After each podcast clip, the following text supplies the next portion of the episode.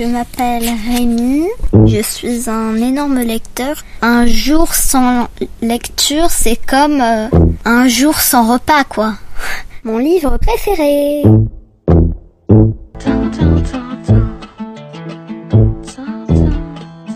Aujourd'hui, je vais vous parler de Masca d'Éric Lhomme et Héloïse Scherer. Comment sait-on si l'apocalypse a vraiment eu lieu? Justin a de quoi se poser la question en se réveillant ce matin-là. Plus de lumière, plus d'électricité, des arbres arrachés, des immeubles comme bombardés. Sa ville a disparu dans le vent et dans le noir, et sa famille, partie camper dans les montagnes, aussi. Justin avait préféré rester en ville pour faire une méga partie de Sword and Bells avec ses potes et une orgie de pizza. Mais le voilà tout seul, aucun pote à l'horizon, juste un silence pesant, quand il s'aventure à la supérette du coin, aussi dévasté que le reste, il est pris en chasse par une bande de pillards menée par un fou furieux armé d'une hache. Très vite, Justin se rappelle les leçons d'oncle Bob le baroudeur. D'une main qui tremble de froid, il liste dans son carnet ce qu'il doit jeter dans son sac à dos pour parcourir les dizaines de kilomètres de forêt qui le séparent de ses parents.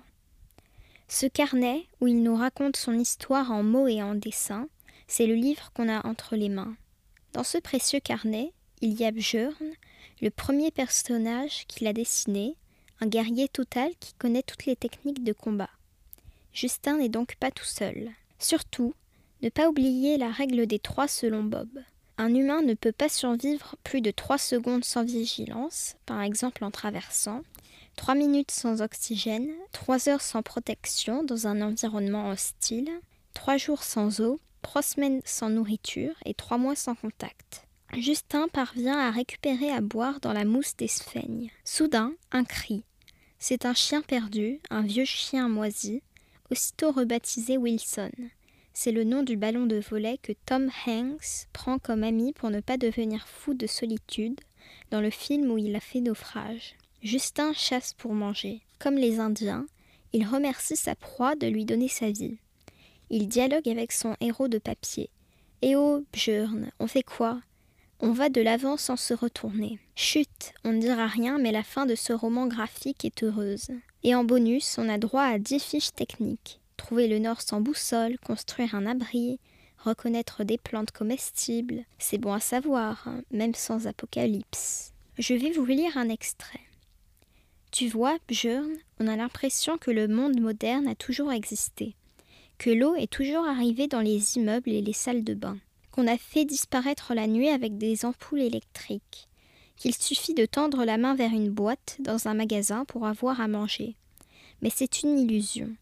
Le monde moderne repose sur un gros malentendu, sur quelques certitudes débiles et des tours de passe-passe technologiques. Il m'a fallu une nuit, rien qu'une nuit, pour m'en rendre compte. Cette nuit-là, le vent a hurlé. Il s'est acharné contre l'immeuble. Je n'exagère pas. Les murs n'arrêtaient pas de trembler, impossible de dormir. J'avais le sentiment qu'un truc du genre Godzilla balançait des coups de griffe contre le bâtiment. À un moment, je me suis levée. Eh bien, impossible de tenir debout sans m'appuyer aux cloisons. L'apothéose, c'est quand la fenêtre de la cuisine, qui donne plein nord, s'est ouverte sous la pression du vent et que la vitre s'est brisée. Ça a fait un vacarme de tous les diables. Je ne suis même pas entrée dans la pièce, je me suis contentée de bloquer la porte avec une chaise. Dehors, il n'y avait plus de lumière, plus d'électricité, nulle part. La ville que j'aimais avait disparu, avalée par le vent et l'obscurité. Retrouvez la chronique de Rémi sur le site d'enfantillage florenceduteil.wixit.com. Mon livre préféré